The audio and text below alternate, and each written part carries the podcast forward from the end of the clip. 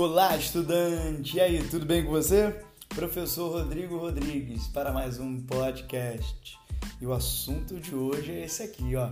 Você é o que você consome. E, gente, presta atenção, não é uma pergunta, é uma afirmação.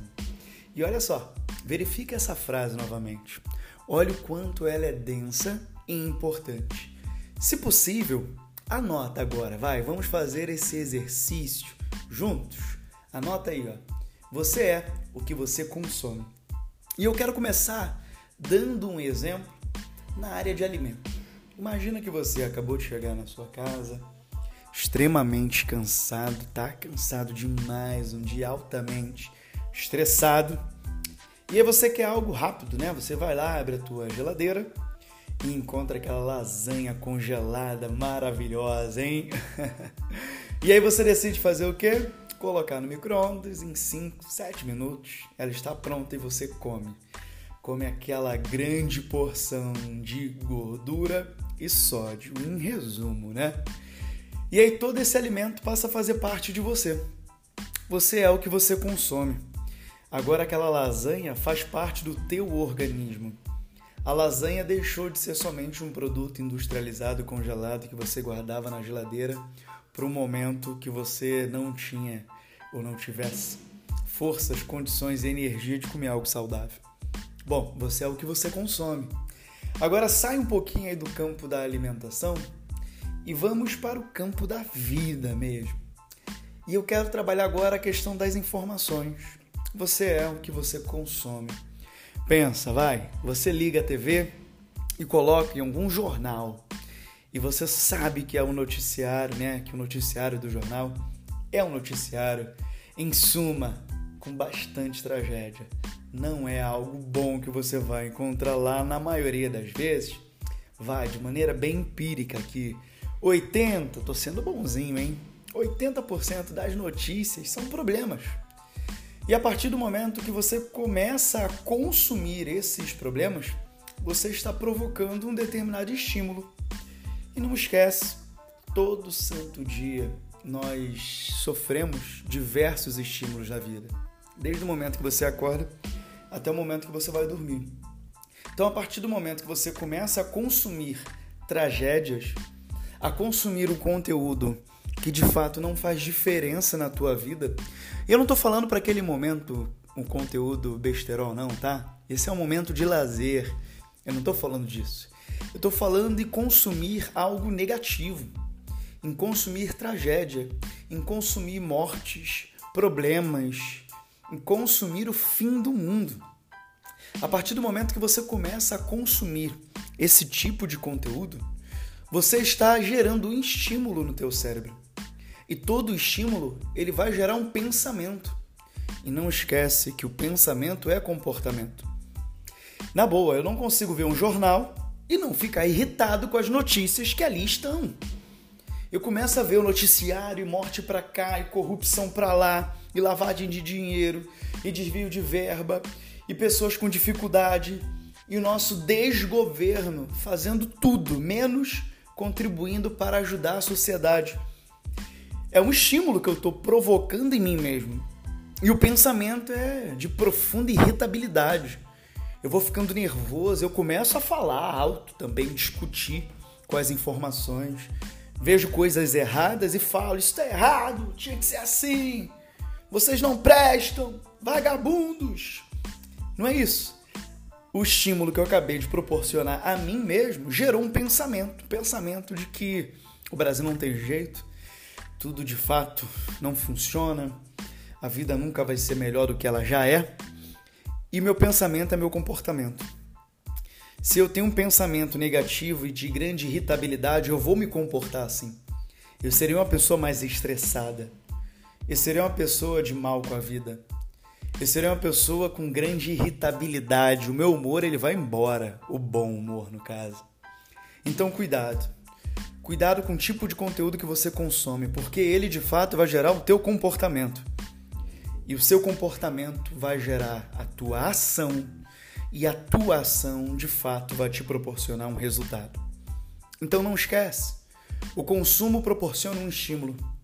E aí você gerencia o estímulo que você quer para tua vida. Se você estiver num ambiente que te estimule a fazer algo errado, você tem autonomia para não estar mais nesse ambiente. Se você está olhando lá na TV ou consumindo um conteúdo que te provoque um estímulo e um pensamento negativo, você ainda é dono da tua ação. Se afaste disso.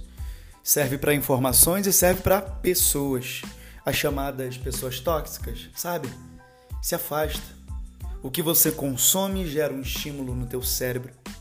E a partir desse estímulo você vai refletir, gera um pensamento. E pensamento é comportamento. Olha só, como você se comporta quando você está irritado. É a mesma forma que você se comporta quando você está feliz, de bem com a vida? Não, né? O comportamento é ação, não esquece disso. E a ação vai te gerar um resultado.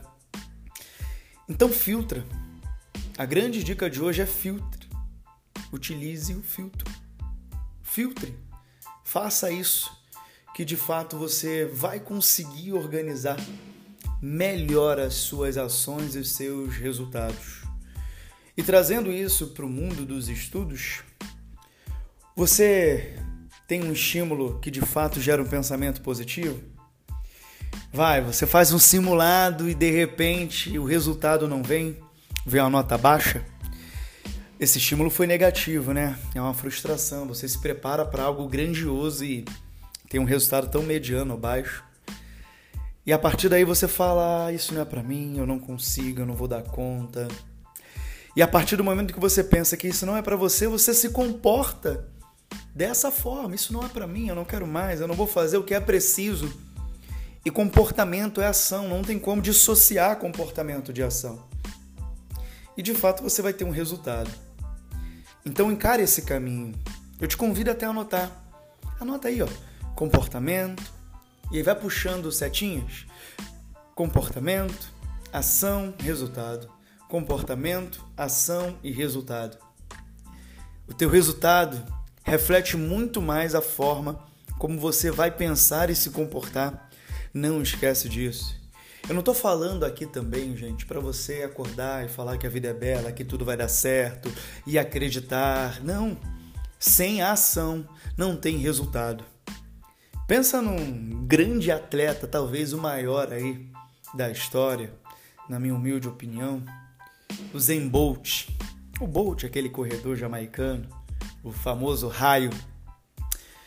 O cara se preparava aí durante meses, semestres, anos para executar uma ação que girava em torno de, vai, um minuto, Acho que ele tem algum recorde mundial, menos disso, né? Nos 100 metros, com certeza tem. E olha só, ele foi consistente. O estímulo dele, o pensamento dele gerou um comportamento que é ser consistente. Ele se preparou um ano, dois, três anos para de fato chegar no momento de realizar a grande ação dele, que é correr nas Olimpíadas e conseguir um resultado. Então vai doer, leva tempo, demora mesmo, tá? Só que a forma como você pensa determina o teu comportamento. E o objetivo, ele se garante ao longo do tempo. Não pense que ser aprovado no concurso vai acontecer em dois, três meses. Não. Demanda tempo. Não pense que atingir o teu propósito vai ser rápido. Se teu propósito for pequeno, na boa, esse ainda não é o teu propósito. É só um primeiro objetivo. Tem uma frase que fala assim: se seu sonho não te assusta, talvez ele não seja grande o suficiente. E o sonho é isso, tá? É feito para te botar medo. Você olhar para ele, duvidar, duvidar mesmo se você vai conseguir ou não.